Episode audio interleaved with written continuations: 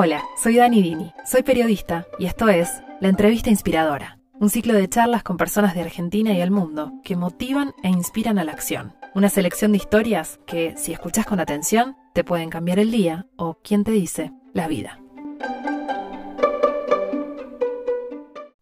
Bienvenidos a una nueva edición de la Entrevista Inspiradora. Hoy tengo un invitado muy especial, realmente es un honor para mí poder tener una conversación con él y compartir y reflexionar sobre diversos temas en los que, bueno, desde lo personal lo vengo leyendo desde hace muchos años.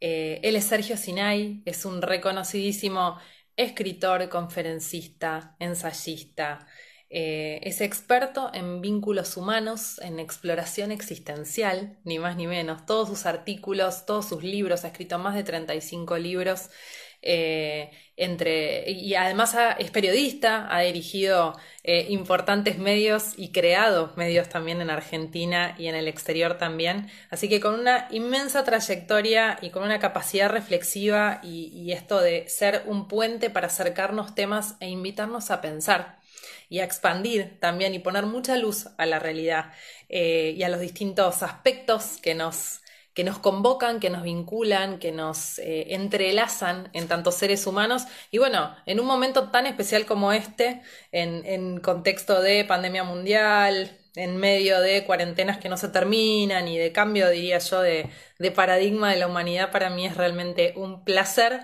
poder conversar con él.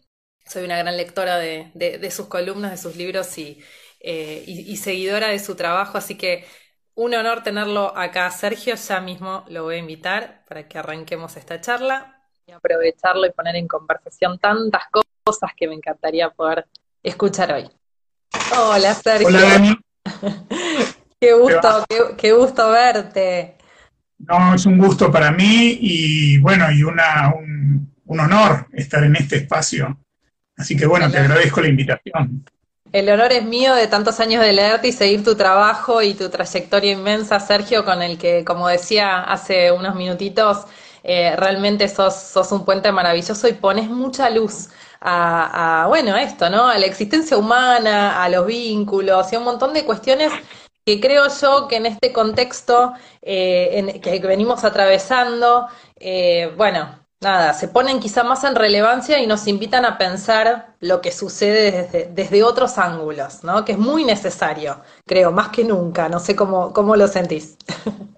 Eh, sí, sí, es, es una, eh, digamos, pensarnos cada uno a sí mismo y, todos en conjunto, como sociedad o como comunidad humana, siempre es importante, pero en situaciones extremas, en situaciones de cambio, en situaciones que nos que nos, que nos ponen frente a la responsabilidad de, dar respuestas mucho más que nunca, ¿no?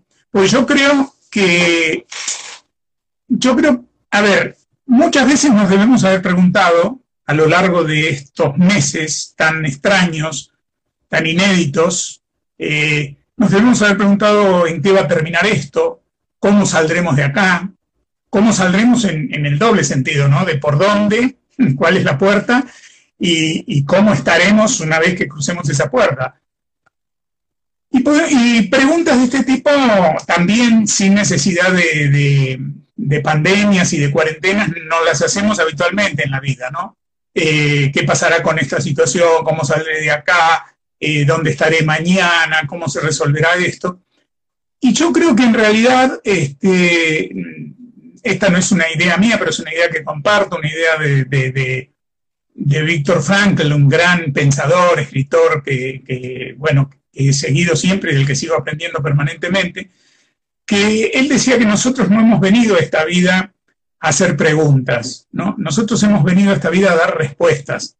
La vida es la que pregunta y nosotros somos seres que responden. Eh, en la medida que respondemos, nos graduamos de responsables, digamos, ¿no? Porque de ahí viene la palabra responsabilidad, de responder. ¿Y cómo te pregunta la vida? Porque la vida no, no, te convoca a un vivo en Instagram, no te manda un, este, un, mensajito de WhatsApp, no, no, no, claro, este, no, te llama, no te llama por celular, no te manda un mail. ¿Cómo te pregunta la vida? La vida te pregunta a través de situaciones, de las situaciones que vivís. Que vivimos todos, cada uno, a veces la vivimos en conjunto y después están las situaciones de la vida de cada uno permanentemente, todo el tiempo. Eh, pequeñas, pequeñas situaciones ya son preguntas eh, a las que siempre tenemos que responder. Y siempre tenemos que responder sabiendo que nuestra respuesta va a tener una consecuencia y que de esa consecuencia no va a haber culpables, sino que va a haber un responsable, que es el que respondió, nosotros. Digo, una respuesta es, te levantás a la mañana y, si tenés que salir, cuando en la prehistoria salíamos, este, ¿lloverá o no lloverá? ¿Me llevo o no me llevo un paraguas? Si vos no te llevas un paraguas y, llueve, te vas a mojar. ¿De quién es la culpa? ¿De la lluvia? No. ¿Del paraguas que se quedó en casa? Tampoco. Hay un responsable. Es una elección que hice. Si llevé el paraguas y hubo sol y, lo perdí, que es para lo que están los paraguas, para perderlos o olvidarlos, no hay de nuevo un culpable. Soy yo el responsable y la consecuencia. Entonces, esto es un, ejemplo, digamos, tonto, si se quiere, pequeño, cotidiano, muy chiquito, que lo podemos ir llevando porque se, suceden a lo largo del día las situaciones y a lo largo de la vida las situaciones. Y otras son más complicadas y más graves. Y siempre estamos, nos demos cuenta o no, pero siempre estamos ante la instancia de responder, ¿no? De responder a través de elecciones, a través de decisiones, y cada elección, cada decisión, cada acción, cada silencio, cada palabra, digamos, vivir de alguna manera es responder. Vivir es responder, porque todo el tiempo estamos, eh, estamos nosotros respondiendo a través de, acciones, elecciones, silencios, omisiones, todo esto. Más que nunca hoy, volviendo al, inicio de tu, de tu comentario, tu pregunta, más que nunca estamos en una situación donde las respuestas tienen que ser conscientes, tienen que ser alertas. Tenemos que estar despiertos para responder porque más que nunca también somos responsables de nuestras respuestas colectivas e individuales, ¿no? Más que nunca. Siempre lo somos, pero más que nunca ahora. Es súper interesante lo que traes porque algunas de las conversaciones que, escuchamos en este contexto tienen que ver con un tema sobre el que vos has escrito muchísimo y de hecho lo, acabas de citar al gran Víctor Frankel y, está vinculado a, lo que quiero traer ahora, que es el concepto de la libertad, ¿no? Sentimos que en cuarentena, confinados, cuarentenas interminables que arrancan, terminan, eh, eh, e, incertidumbres, que también ahora eh, lo tengo ahí para que, para que abramos otro disparador, pero digo, frente al hecho de la libertad, que es lo que vos traes ahora, pareciera o nos comemos un poco la película de que no somos libres de elegir lo que nos pasa, ¿no? Y quizá ahí, bueno, desde Víctor Frankl como, como gran referente en esto de, eh, de que nuestra mayor libertad es la libertad de elegir nuestra actitud y cómo reaccionamos frente a ello. Desde ahí somos libres. Pero bueno, ¿cómo nos vinculamos con la libertad hoy en este contexto? Y con esto que trae Sergio. Bueno, de nuevo voy al más que nunca, ¿no? Me parece que más que nunca hay que entender que la verdadera libertad, digamos, ¿por qué somos libres en el verdadero sentido de la palabra? Porque no podemos todo no porque podemos todo. Hay un concepto, hay como dos, eh, digamos, ramas de la libertad, ¿no? Una sería la libertad primera, que es la libertad, la primera noción de libertad que, tenemos en nuestra vida, que es cuando somos, cuando siendo bebés empezamos a caminar. Por primera vez podemos llegar por nuestros medios o a gatear, lo que sea, podemos llegar por nuestros medios a esos lugares donde antes, inmovilizados en la cuna, este, no podíamos y todo nos llegaba de manos de mamá, papá o los adultos significativos que nos rodeaban y cuidaban. De pronto, cuando nos empezamos a mover, cuando descubrimos esta maravilla que es la autonomía del movimiento, aunque sea nada más que gateando, ya ni hablar que cuando empezamos a caminar, queremos todo, queremos tocarlo todo, alcanzarlo todo, y cada no es un berrinche, cada no es, el primer contacto con la frustración esa primera, e, ese primer impulso de, agarrarlo todo, de tomarlo todo, de no entender de, que todo no se puede, es la libertad primera. Y después está la libertad última, a la que algunos seres humanos acceden y otros se quedan en la primera para siempre, que es quiero todo y aquello que me lo impida este, coarta mi libertad, y esto, esto no es maduro, no es adulto, esto es infantil, es de bebé. La verdadera libertad, el, contacto verdadero con la libertad empieza cuando podemos entender maduramente que todo no se puede en la vida, pero primero es más lo que no se puede que lo que se puede.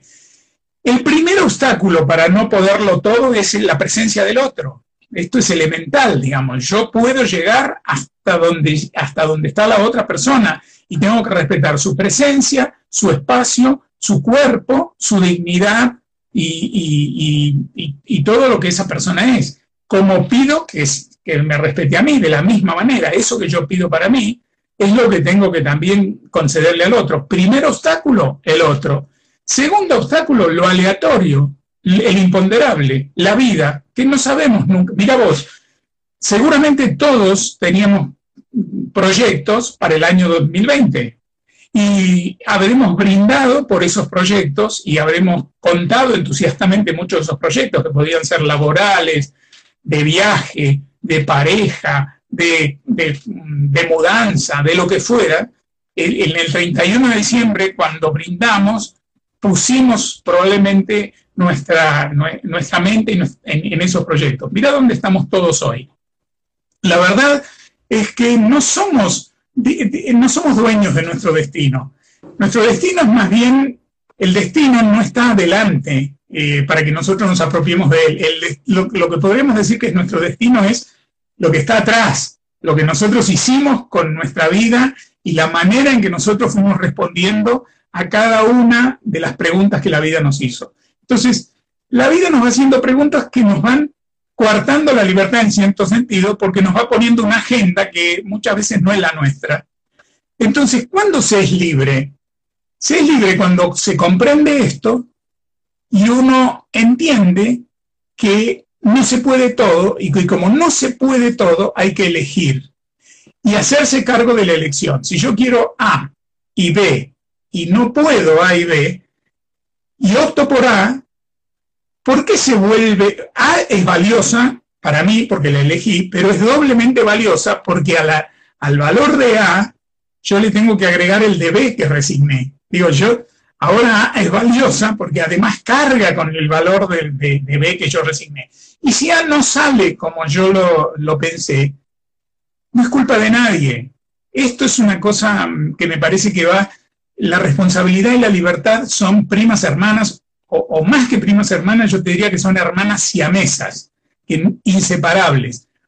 Cuando, cuando nos graduamos de responsables, cuando entendemos que somos responsables de nuestras elecciones, decisiones, empezamos a ser libres. Porque cuando uno se hace, cuando, cuando yo estoy dispuesto a asumir las consecuencias de mis elecciones y de mis decisiones, se amplía el campo de decisiones. Porque yo voy a responder. Como voy a responder, de aquello que se me presenta puedo elegir más. Cuando no estoy dispuesto a responder, cuando solo quiero que se me dé sin ningún tipo de, obstáculo y no estoy dispuesto a responder, tengo menos para elegir, porque al finalmente voy a tener que, que terminar eligiendo por aquel pequeño rango de cosas en las que yo creo que no va a haber consecuencias por las que tenga que responder. Entonces, se es libre cuando se entiende que no se puede todo, que es al revés de una idea muy generalizada de la libertad, que es la libertad es el no tener límites, viste, que es la libertad que muchas veces nos vendemos, nos compramos y se nos venden también, que es esta idea de que no, no, pues superar los límites, esta idea que está, que aparece incluso en tanta publicidad, en tanta, en tanta arenga de todo tipo, que es ir más allá de los límites. Esto es una idea muy infantil. Más allá de los límites no se va, porque los límites nos los ponen y quien nos pone los límites, sobre todo desde el imponderable, desde la vida, como digo yo, es mucho más este, fuerte que nosotros y se ríe cuando escucho. Yo, yo creo que cuando escucha esta frase de ir más allá de los límites, se ríe y a veces la carcajada tiene forma de coronavirus. ¿no? A veces la carcajada tiene forma de coronavirus.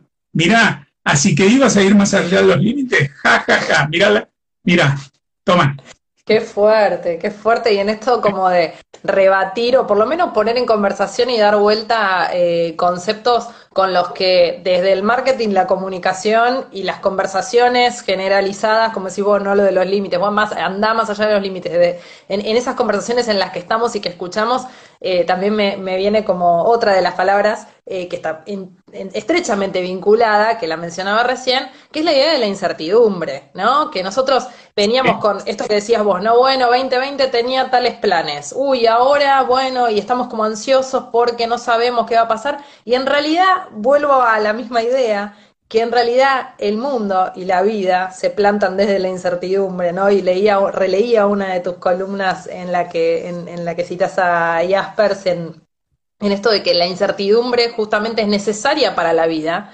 eh, y que el mundo lo es, y que es incierto, y que es la naturaleza del mundo, y que eso no tiene que ver con una pandemia. No, no, la vida es incierta siempre, la vida es incierta siempre, la incertidumbre viene en el combo de la vida desde, desde el arranque. Y hay una, una, pretensión humana de dominar la incertidumbre y de poder adelantarse y de saber todo, pero es una pretensión que, bueno, es humano tener esa, esa pretensión, ¿no? Eh, sería de, de, dioses o de santos. Este, los únicos que no, que, no, que no padecen la incertidumbre son los dioses, digamos, cualquier tipo de dios, porque se lo sabe todo, porque es un dios pero en, tanto humanos, mortales y limitados, la incertidumbre es parte de la vida, pero podemos tener, digamos, la fantasía de dominar el futuro y la incertidumbre, siempre y cuando aceptemos que estamos fantaseando. ¿viste? Uno puede tener fantasías en todos los ámbitos de la vida, y este, pero el tema no es, es, con la fantasía es no confundirla con la realidad, disfrutarla como fantasía en todo caso, sabiendo que la realidad va a dar la última palabra siempre, ¿no? Pero sí, lo que, a lo que estamos desafiados es a desarrollar un arte en estos tiempos, que es el arte de vivir en el presente, ¿no? El arte de vivir en el presente. Me, encanta esto que traes porque digo, vamos hilando y se va, se va tejiendo toda esta conversación maravillosa, Sergio, que es un placer escucharte, pero justamente iba por ahí porque digo, ¿cómo lidiamos entonces con la incertidumbre? Y me traes esto del arte de vivir en el presente en estos tiempos líquidos que cómo, cómo es, en qué consiste. Y es que es un aprendizaje, porque nosotros no estamos acostumbrados. Se habla mucho de vivir en el presente, ¿viste? Y muchas veces decimos, no, yo vivo, yo vivo en el ahora, vivir en el aquí y ahora. Es, hay mucha, es una frase muy dicha, y como todas las frases muy, muy dichas, corre el riesgo de ir perdiendo su sentido y convertirse en una especie de sonido, nada más, ¿viste? Eh, y yo creo que en realidad vivir en el presente hace mucho que no vivimos en el presente y que lo que se ha dado en llamar vivir en el presente en general este, es más bien vivir en el instante, que no es lo mismo, ¿no? O, cuando, cuando muchas veces la gente dice, no, porque yo vivo el momento, ¿viste? Hay que vivir el momento. Y en lugar de vivir el momento, se termina viviendo el instante. Y viste, el instante en realidad es como un rayo, es fugaz. Y lo, este, aparece, ilumina, pero no dura nada. En cambio, el momento echa raíces, el momento es más, es, más lento, el momento requiere atención, percepción, eh, paciencia, presencia. Muchas veces nosotros decimos que vivimos en el, momento, pero estamos todo el tiempo corriendo hacia otro lugar. Tenemos siempre esta urgencia de, de, que tenemos que estar en otro lado y de que nuestro pasaje por el, por esto que llamamos el presente, es fugaz, es un roce. ¿viste? Somos, eh, yo digo, somos este, como surfeadores de la vida, en lugar de buceadores. El, buzo baja en profundidad, ¿no? Y, baja solo, eh, que esto también es importante.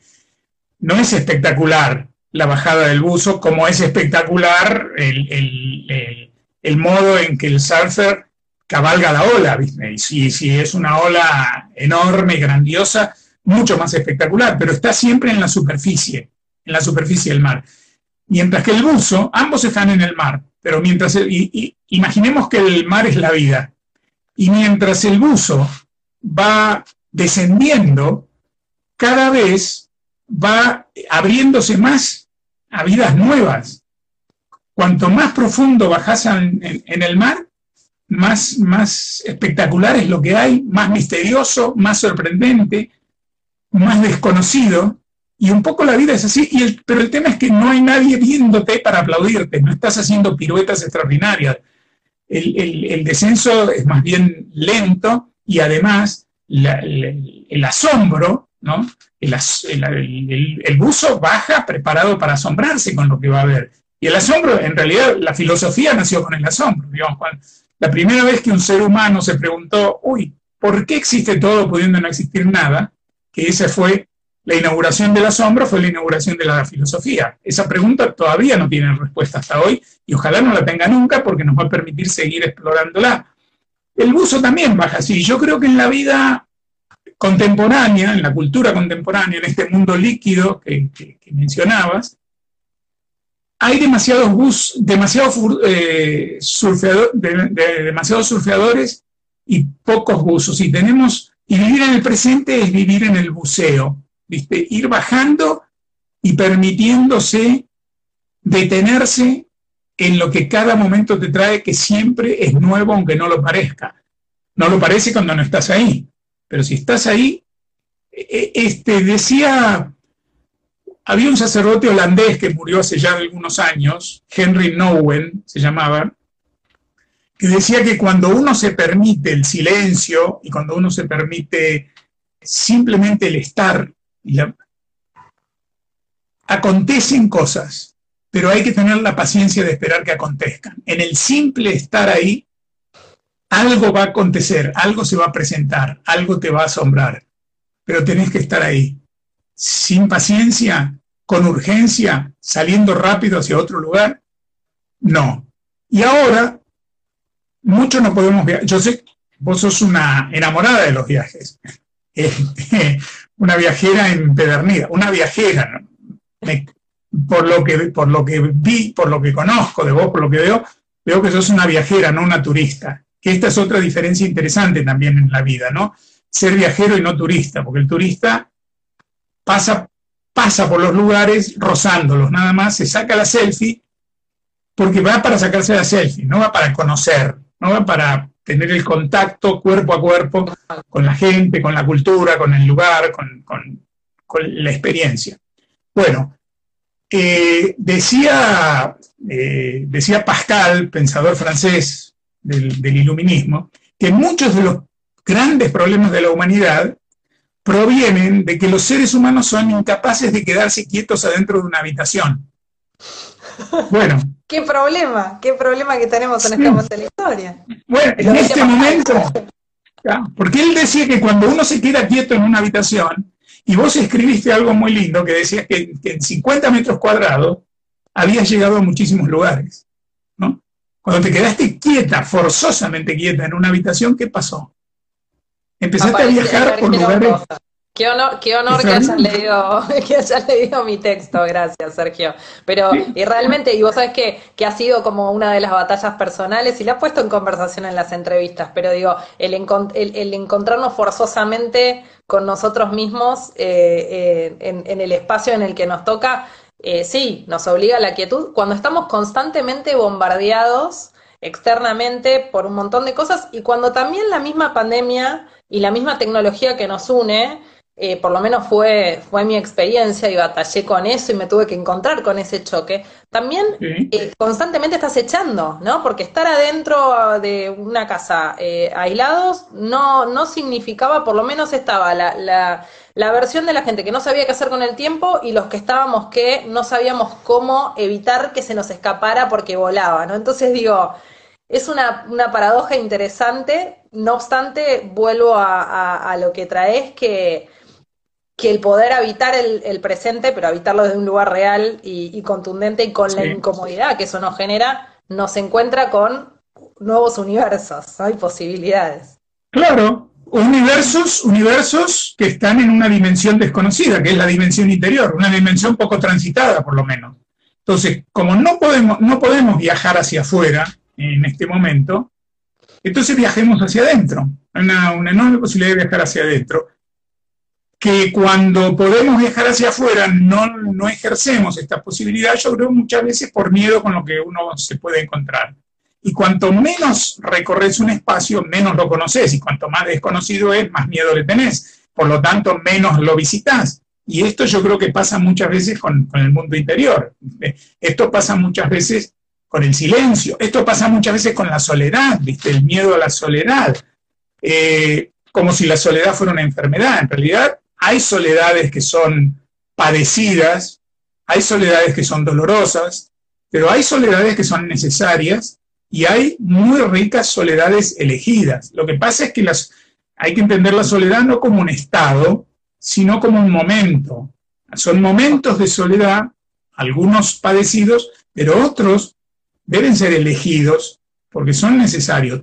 Entonces, bueno, este, este es un momento donde de una soledad, a quien le ha tocado convivir consigo mismo solamente, digamos, aquí en la, la cuarentena este, lo encontró solo en su casa, desde ese punto de vista es una soledad padecida, que puede ser convertida en una soledad elegida, puede ser convertida en una soledad elegida en la manera en que, sin miedo y, en ese silencio del bullicio exterior, puedas empezar a escuchar las voces interiores, las voces de todos esos personajes que nos habitan y que también somos nosotros, y que algunos son entrañables y que otros quizás no son tan entrañables, pero que somos nosotros también, que son los habitantes de nuestra sombra, que todos la tenemos, y que algunos son ni entrañables ni temibles, son simplemente desconocidos y, hay que conocerlos, porque nosotros, si no, no, nos quedamos diciendo,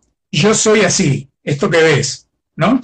Y yo me compro también eso, me compro lo que te vendo, digamos, yo te, vendo mi, imagen o lo que yo quisiera ser y, procuro que así se me vea, y me lo compro yo también, y para esto desecho todos los otros aspectos que yo también soy y que podría incorporar. Y tenía una, profesora eh, vieja y sabia hace mucho tiempo que decía que nosotros deberíamos tener así como un guardarropa, que donde tengas ropa para diferentes momentos, ¿no? No demasiado grande, pero sí funcional, digamos, ¿no? Donde si, tienes que presentarte en diferentes situaciones, tengas que ponerte. Deberíamos tener también como una especie de guardarropa, eh, reconocer un guardarropa interno y salir al mundo muchas veces vestido de esos otros personajes que somos, porque si no es como si saliéramos siempre con, con la misma ropa, todo el tiempo con la misma ropa y a todos los lugares, ¿no? Y, a eso le terminamos llamando personalidad, nuestra personalidad. Claro, que es una, una, máscara única, digamos. En cambio, si podemos usar, eh, entrar adentro y decir, bueno, hoy voy a salir de tal cosa, hoy salgo de tal otra, en, esta, situación entre estas personas, mm, me muestro desde otro lugar, te conoces. No es solamente que jugás con ese guardarropa, sino que te, te vas conociendo más a vos mismo, ¿no? Y bueno, eso yo, es un momento de revisar el guardarropa este también, a ver qué hay, qué hay en mi guardarropa. Interesante. ¿Qué ¿no? que hay adentro? ¿Qué guardarropa hay adentro? Totalmente, claro, de hacernos muchas preguntas, ¿no? E, y, tratar de ver, de hecho, esta, esta es mi siguiente pregunta, eh, si es, eh, si podemos encontrar en, en, en, esto, ¿no? En este entorno de confinamiento, circunstancias eh, puestas más en relevancia respecto a la incertidumbre, volvemos a lo mismo, incertidumbre siempre hubo, solo que ahora está puesta más de frente y nos cuesta más quizá, eh, pero digo, si en, todo esto podemos encontrar o encontramos una oportunidad. Y me, llevo a un texto hermosísimo, una columna que escribiste en La Nación hace, hace un tiempito, hace no mucho, que es eh, La luminosa cuarentena de Robert Franklin, Franklin Stroud. Ah y, ese el aislamiento de él y lo, y lo que se le abrió y, un poco esa reflexión tuya de, bueno, podemos ser libres físicamente y, este, y en realidad estar confinados a nuestras creencias, mandatos y temores, un poco este único traje que mencionabas recién del guardarropa,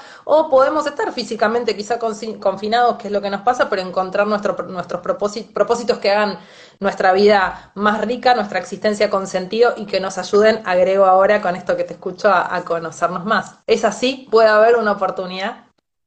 Bueno, esa, esa película, esa, esa columna estaba basada en una película que yo me acuerdo que vi cuando era muy chico y que me vino a la memoria en estos tiempos de confinamiento. Me volví, la volví a buscar, la, la, la encontré, la bajé, la volví a ver. que era una historia real de un, asesino este, condenado dos veces a cadena perpetua, eh, a, muerte, a la, a, la horca, este, que por un permiso especial, digamos, un perdón especial del presidente de Estados Unidos, se la cambiaron por cadena perpetua, pero una cadena perpetua donde iba a estar en una celda sin ver a otro ser humano más que al carcelero todo el resto de su vida, sin convivir con otros presos siquiera, ni en, ni en el patio, en los recreos, digamos, de la cárcel, nada. Y a partir de un gorrión, que, de un canario que se posó un día en la ventanita de su celda, en la mini ventana de su celda, y que él lo empezó a observar y le dio de comer miguitas de su propio pan y el gorrión empezó a venir, después trajo otros gorriones, hizo un nido, después aparecieron unos canarios, él los empezó a estudiar porque lo único que podía hacer viviendo en dos por dos, confinado, sin ver seres humanos, se convirtió en un en uno de los más grandes expertos, ornitólogos, expertos en pájaros, en la conducta de los pájaros, escribió un libro que su del cual su madre, a la cual le pudo pasar el manuscrito, lo llevó a un editor, y ese es un libro de consulta. Esta historia termina con la muerte de él en el año 62. Eh, pero ese libro, el libro de Robert Stroud todavía soy material de consulta entre ornitólogos, y es alguien que, con su confinamiento esa es la libertad última de la que yo te hablaba, ¿no? Que es, y lo que Víctor Frankl decía, es la libertad que nadie me puede quitar, ni siquiera en una celda de dos por dos, encerrado toda la vida, nadie me puede quitar la libertad de elegir mi actitud ante la situación que vivo. Es, mi actitud es mi libertad, mi actitud ante la situación. La situación la decidimos, es una ilusión creer que nosotros decidimos las situaciones. Las situaciones se nos presentan, son las preguntas que la vida nos hace. De lo que sí somos responsables y sobre lo que sí tenemos nosotros poder, si se puede llamar así, es sobre la respuesta. La respuesta es la actitud. Y eh, es, esa, esa columna tenía que ver con eso, ¿no? Con, una, con hablar de la libertad última, que es la verdadera libertad, y que es la libertad que vos podés tener aunque tu cuerpo esté confinado. Y aunque esté confinado durante nosotros ocho meses, digamos, ¿no? Este hombre era una vida entera. Increíble, ¿no? Y, peor que nosotros. ¿Cómo, perdón? Sí. No, te digo, era una vida entera la de Robert Stroud y sin internet, mucho peor que nosotros, ¿viste? Sin delivery, sin nada. Este, o sea que en, en la más extrema de las situaciones, el ser humano es libre de elegir su actitud ante esa situación extrema. es, hermoso escucharlo y, esto, y volver a las fuentes, ¿no? A, mm, cuál es nuestra naturaleza. Y recién mencionaste, bueno, ¿no? Eh, trayendo el ejemplo de Stroud eh, de hace muchísimos años a Sin Internet. Y ahí me viene como otro gran titular, que es qué nos pasa Sergio, con la tecnología, ¿no? ¿Cuál es, el, ¿Cuál es la delgada línea en la que la tecnología hoy la necesitamos y nos valemos de ella y que inclusive aceleró procesos inmensos relacionados, no sé, a la educación, a ciertas formas de vincularnos que nos han acercado en este contexto y que nos hacen, de hecho, vivir esta pandemia mundial como la primera en la que todo se registra y la primera en la que estamos intercomunicados eh, más allá de, estos confinamientos eh, necesarios y forzosos también, y forzados. Eh, entonces, por un lado está eso, y por el otro lado está cómo la tecnología también nos atrapa. Entonces, me gustaría saber desde tu mirada cómo nos desafía esta transformación digital a la que nos hemos tenido que acoplar muy rápidamente y a la vez nos atrapa. Bueno, vos me dirás. Mira, yo empezaría por decir esto. en realidad la tecnología en la historia humana ha nacido al servicio del, al servicio del ser humano. Todo, digamos, todo lo que es tecnología nació en principio, en, la primera etapa de la historia de la tecnología, para, para atender a una necesidad humana. Y era, por lo tanto, era eh, algo que el hombre de alguna manera este, descubría y ponía en marcha. Yo creo que se ha ido dando un proceso con la tecnología, en la cual la tecnología, que empezó siendo un instrumento al servicio de necesidades humanas, se terminó dando vuelta y nos ha convertido a nosotros en instrumentos de las necesidades tecnológicas o de quienes manejan la tecnología. Esta es la situación en la que estábamos por lo menos hasta el comienzo de, de, la pandemia, digamos, ¿no? Y ahí se presenta una oportunidad que es una... Eh, la cuestión no es volverse antitecnológico, pues me parece que no conduce a nada, es una actitud, este, si se quiere, retrógrada. Este, ¿Qué vamos a volver? ¿A la edad de piedra para no ser prisioneros de la tecnología? Como si la tecnología tuviera un poder en sí misma. Es decir, como, cuando se habla de inteligencia artificial, y yo digo, la inteligencia artificial es un producto de la inteligencia natural, ha sido creada y es siempre alimentada por seres humanos.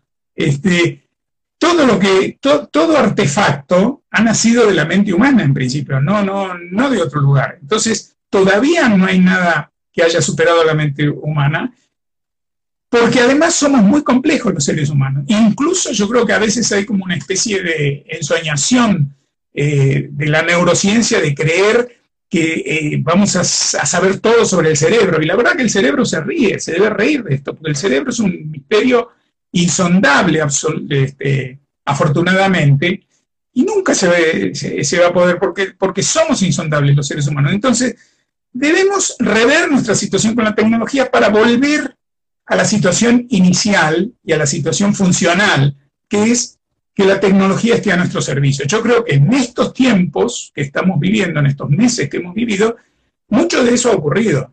Bueno, de hecho ahora nosotros estamos usando la tecnología en función de crear un espacio de reflexión y compartirlo, ¿no? Eh, por ejemplo, mm, hay eh, seres, seres queridos entre sí que han quedado aislados y han podido mantener una, una, una conexión, una comunicación tecnológica, que no es lo mismo nunca que la conexión humana, no es lo mismo nunca que la presencia corporal, con su textura, con los silencios, con, la, con, con, con, lo no verbal, digamos, ¿no? Porque la comunicación real, la comunicación, no la conexión, entre los seres humanos, esto está estudiado, es en un, en un 30% es verbal y en un 70% es no verbal. Por lo tanto, la presencia en la comunicación es esencial. Los, no son lo mismo los silencios cuando estamos juntos en una habitación o, en, en, una mesa que los silencios eh, tecnológicos. Los silencios en la tecnología se viven como abandono, ausencia, este, eh, eh, sí, este, en cambio hay silencios muy comunicativos cuando podemos estar juntos, cuando podemos estar cara a cara. Pero yo creo que la tecnología, en la medida en que, en que sepamos limitar su uso, saber que no es este, que, no es ella la que nos va a indicar para qué usarla, sino nosotros los que la ponemos a nuestro servicio, es bienvenida, es necesaria, es útil, podemos, gracias a la tecnología, viajamos cuando, cuando se puede, y yo creo que se va a poder de nuevo, llegar a lugares que antes eran impensados, atravesar océanos, atravesar continentes, eh, comunicarnos inmediatamente con, con, otras personas, pero siempre lo, lo esencial es la convivencia humana real, el encuentro, los encuentros humanos reales. Esa es una tecnología. Yo digo que la comunicación es artesanal y la conexión es tecnológica. Y se puede estar, y las dos cosas son importantes, pero la comunicación es lo más importante, más importante que la conexión, porque los seres humanos nos comunicábamos antes de la conexión también. Eh, la conexión es masiva porque es tecnológica y la, y la comunicación es como la, es artesanal. Y como, y como toda artesanía, da piezas de a una. Si vos y yo nos comunicamos realmente, no nos vamos a comunicar de la misma manera en que vos te comunicas con otras personas o que yo me comunico con otras personas. Nos vamos a comunicar de una manera especial, en la medida en que nos podamos escuchar, en que podamos escuchar también nuestros silencios con sus contenidos, en que nos podamos mirar, no solamente ver, porque ver es fisiológico, si no estamos ciegos vemos, pero mirar es registrar registrar al otro, en que nos podamos escuchar y no solamente oír, porque oír es fisiológico, pero escuchar es recibir hospitalariamente. Entonces, y crear una, pieza de comunicación, una pieza de comunicación humana, es como crear una pieza de artesanía. Al artesano vos no le podés pedir hacerme 10.000 iguales, porque no le van a salir, porque no puede, porque no le da el tiempo, no le dan las manos. Trabaja de a una y además se le rompen en el camino. Viste, antes de llegar a esa pieza maravillosa final, se le han roto en el camino, ha tenido dificultad para conseguir el material. Bueno, la comunicación también es el final de un trabajo conjunto de artesanía. Y la conexión es masiva. Y a veces necesitamos conectarnos, pero como necesidad humana básica es la comunicación la necesidad, no la conexión. Entiendo. y eso es irreemplazable. Eso es irreemplazable. Y es una necesidad humana, como la de comer, eh, beber, ah, el agua, digo, de lo que necesita el organismo, el techo, el abrigo, es, y el amor, ¿no? Son necesidades insoslayables.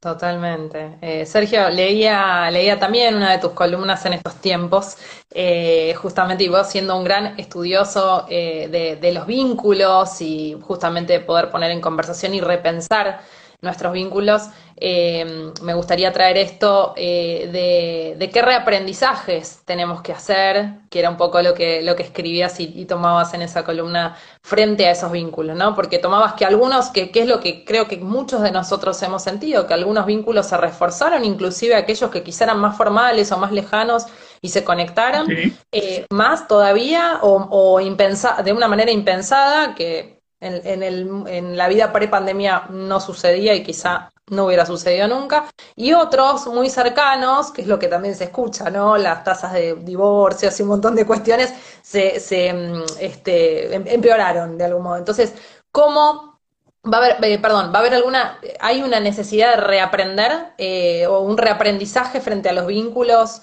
eh, o, qué, qué, cambios nos trajo esta, esta situación? Frente a los vínculos?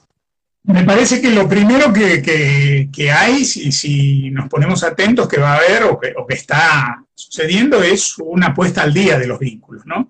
A mí, mm. yo creo, desde hace tiempo sostengo esto, que en todos los vínculos, eh, en todos los vínculos importantes en nuestra vida, ¿no?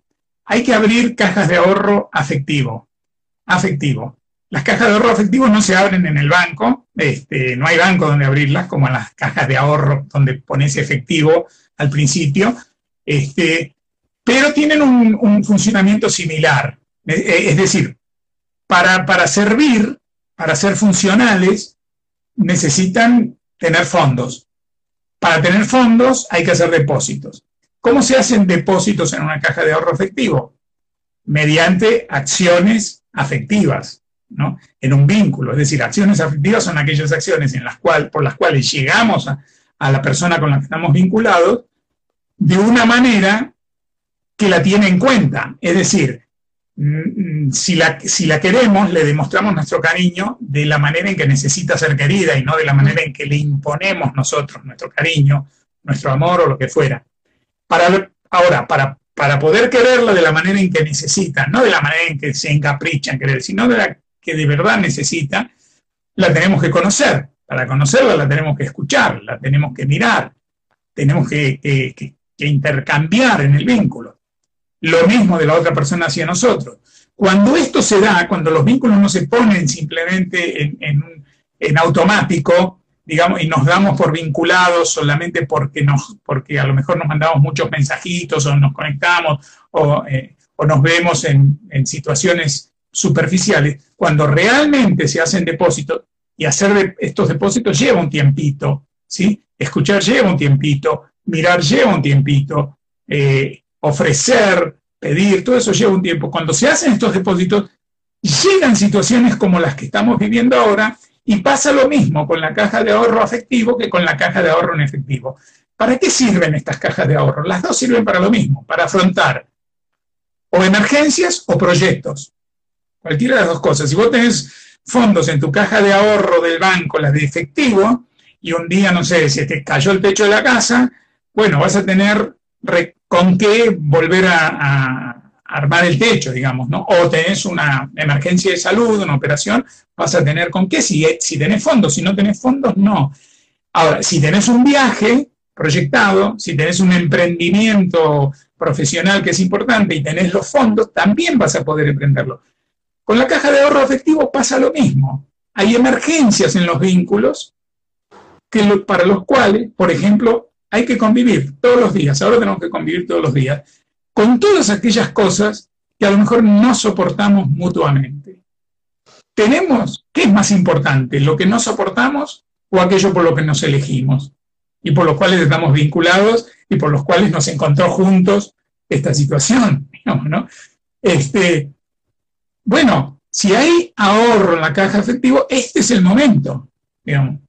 Y si de pronto en este vínculo, en una situación no extrema como esta, sino en, en, otro momento, da para emprender juntos, a lo mejor, o un viaje o un proyecto, también va a salir mucho mejor y va a ser mucho más rico y enriquecedor si hay fondos en la caja de ahorro afectivo. Entonces, este es un momento de ver cómo andamos de fondos en nuestros vínculos, porque en los vínculos donde no ha habido, donde no, a pesar de que parecía, de que hubiera parecido desde afuera que éramos muy estrechos en lo que sea, si no ha habido eh, depósitos, bueno, este es el momento en que uno diría, bueno, no es amarga la verdad, sino que lo, lo que no tiene es remedio. Y de pronto nos vamos a encontrar con otros vínculos, a lo mejor menos, menos este, llamativos para nosotros y nos vamos a descubrir, vamos a descubrir que aquí había depósitos de los que a veces te pasa, ¿no? Te a veces te pasa que encontrás un dinerillo que tenías por ahí que, ni, que te habías olvidado que lo pusiste en ese lugar, ¿viste? Lo que. Bueno, mira, acá teníamos unos fondos, ¿viste? Que se habían acumulado en aquellas situaciones que compartimos, algunas fueron gozosas, otras dolorosas, que no nos pareció pero que sí, sí constituyeron un fondo. Entonces, este vínculo, que a lo mejor no estaba tan en la vidriera, se mantiene y este otro vínculo que parecía tan estrecho no soportó esta situación.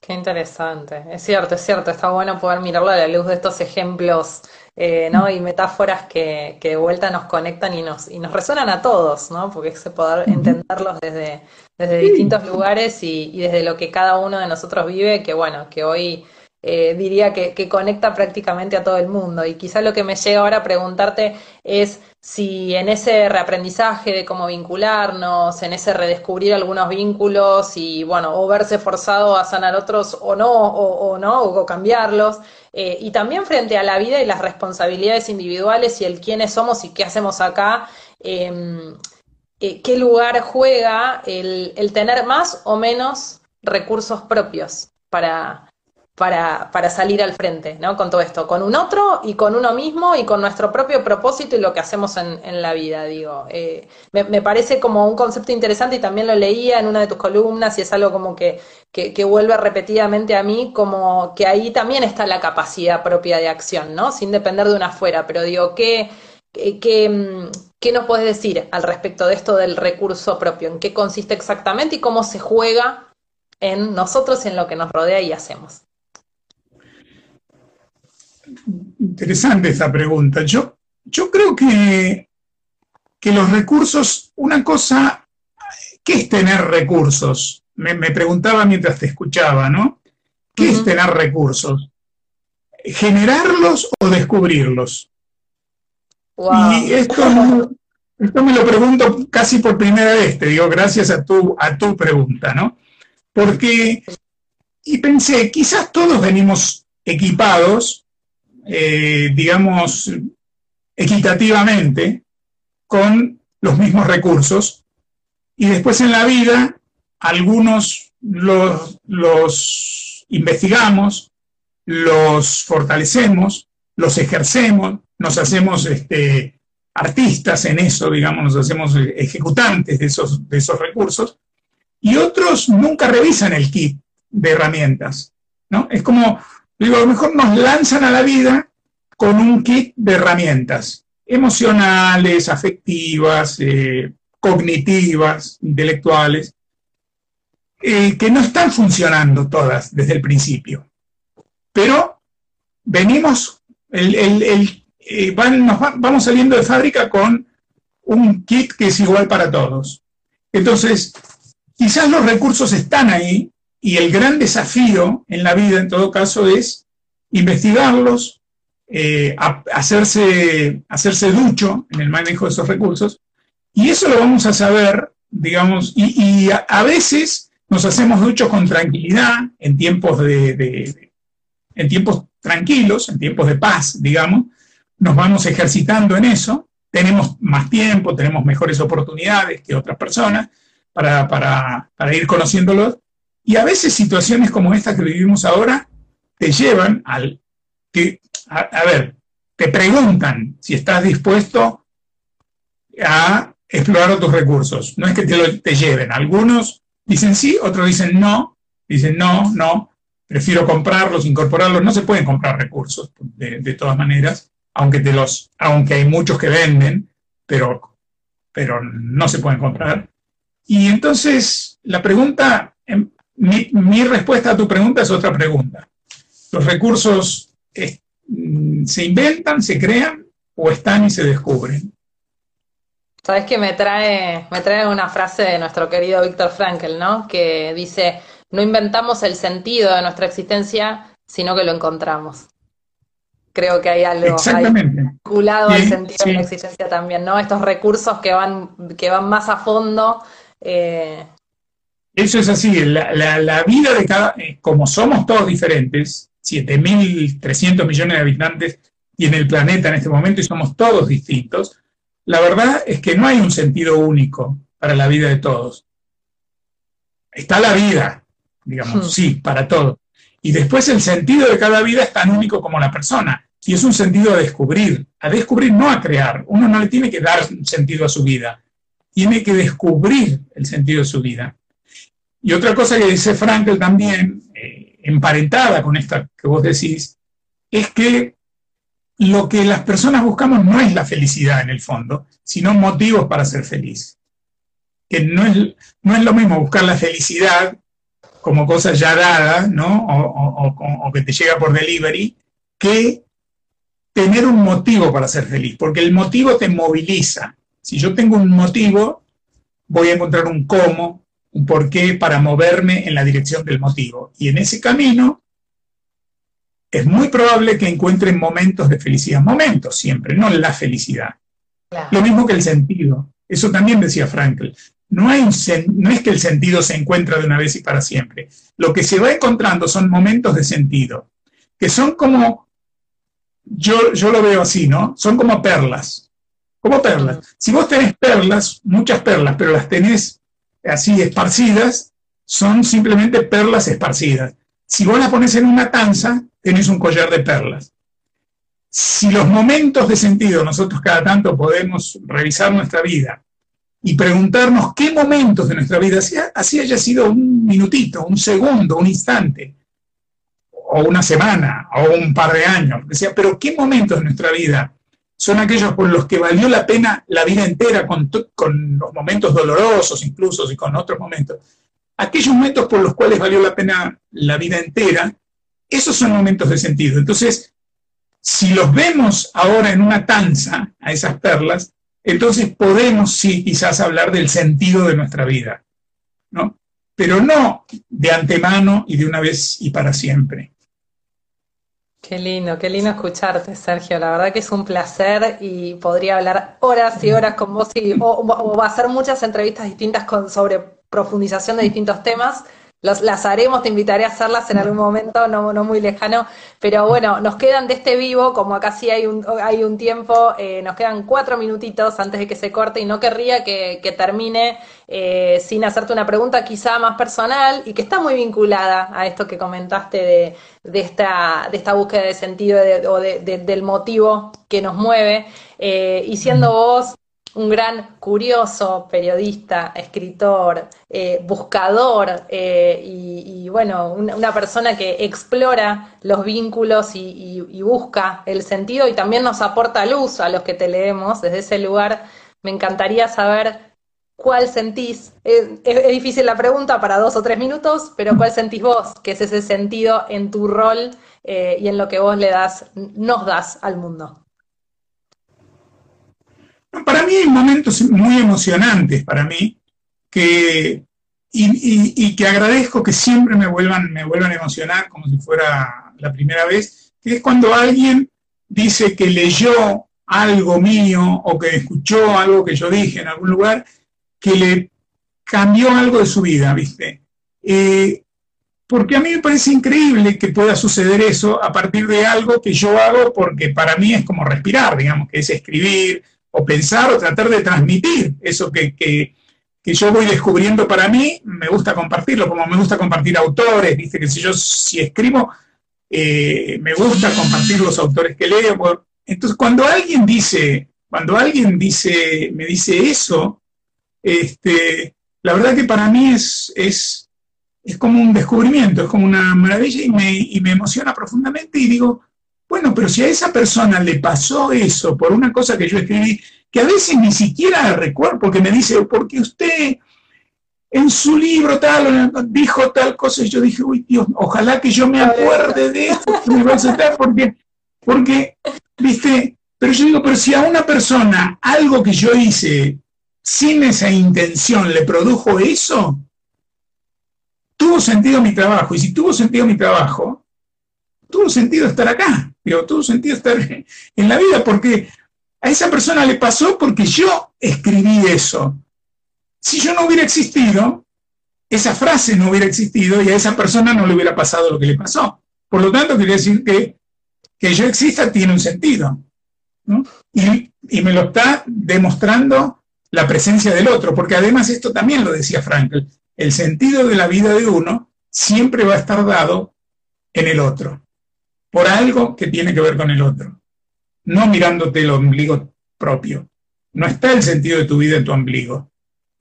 Y en esta era de mucho narcisismo, esto es importante subrayarlo. El sentido de tu vida no está en la imagen tuya reflejada en el agua. Narciso, te vas a ahogar si, buscándolo ahí.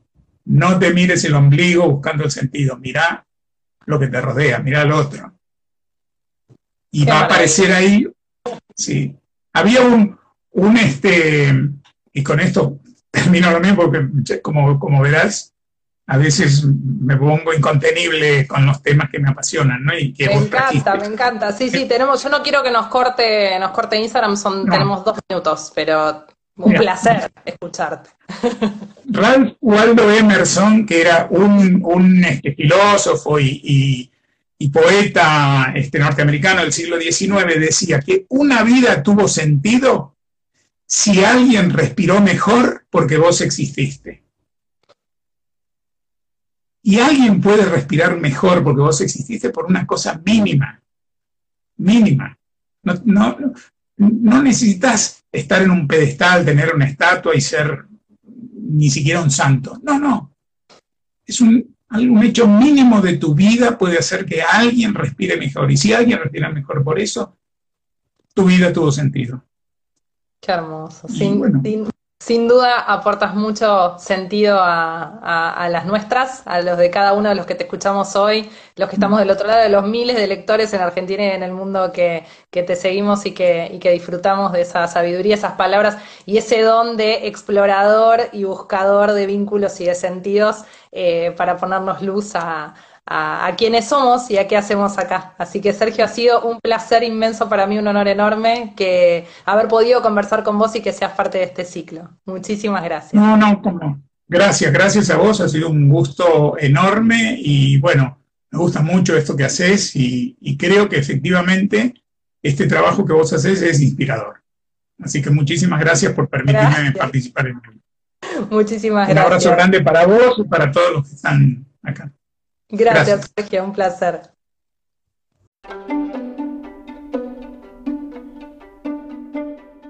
Este fue un nuevo episodio de La entrevista inspiradora. Mi nombre es Dani Dini y será hasta la próxima historia.